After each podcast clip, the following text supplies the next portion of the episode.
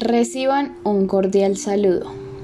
Mi nombre es Liceo Ortega, estudiante de Derecho, y hoy les voy a hablar de la película Tesis sobre un homicidio.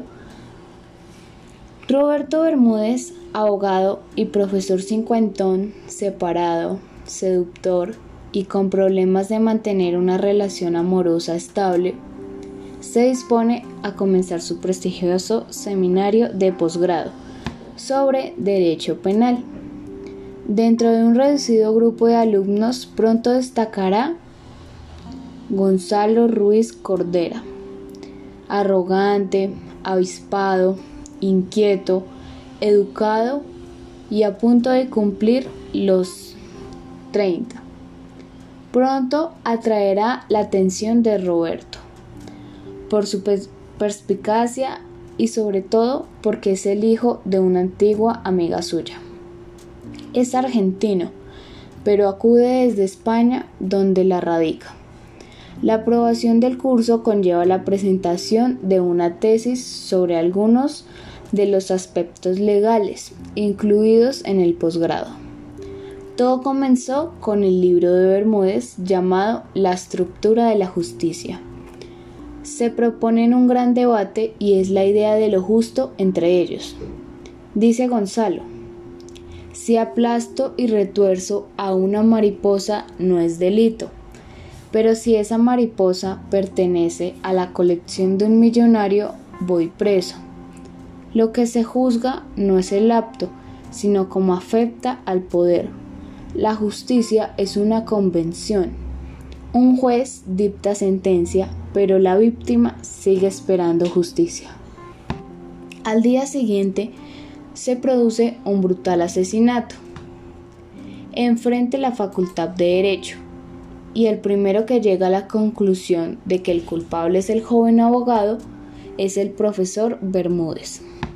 A partir de ahí se produce un duelo entre ellos, encerrados cada vez en un espacio más estrecho y peligroso, Bermúdez decidirá que aunque nadie crea lo que dice, su deber es demostrar la verdad cueste lo que cueste, incluso si para ello tiene que saltarse alguna norma legal. El final de la película es muy abierto, donde el espectador tiene permitido formularse más de una trama y varios finales. Lo más importante de la película no es resolver el asesinato, sino mostrar al espectador los problemas de la sociedad actual, entre los que están las leyes y su aplicación por parte de los jueces.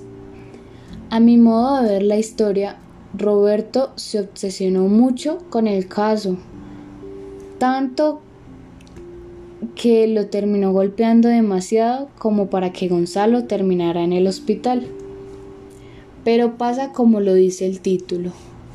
Por una tesis, la soberbia, los detalles, que según Bermúdez son la única herramienta de un juez, la daga, la única razón para asistir al posgrado, que era aprovecharlo a él. Lo que hace González es demostrar lo que le dijo a Bermúdez en el bar, que es que el derecho es una forma de ordenar el mundo la tesis de lo que debería ser el mundo, pero no hay manera de saber qué tesis es la verdadera. Ninguna tesis es la verdadera, la única fue la de él. Pasó con el caso de Portugal, que fue condenado a alguien que no era. Y en este caso un crimen lleno de detalles, pero sin resolución. Al juez le sobraban detalles, pero sin embargo no pudo formular una acusación. Bermúdez, como era ídolo de González y de su padre, solo se encontró en refutarle algo tan preciado como su tesis.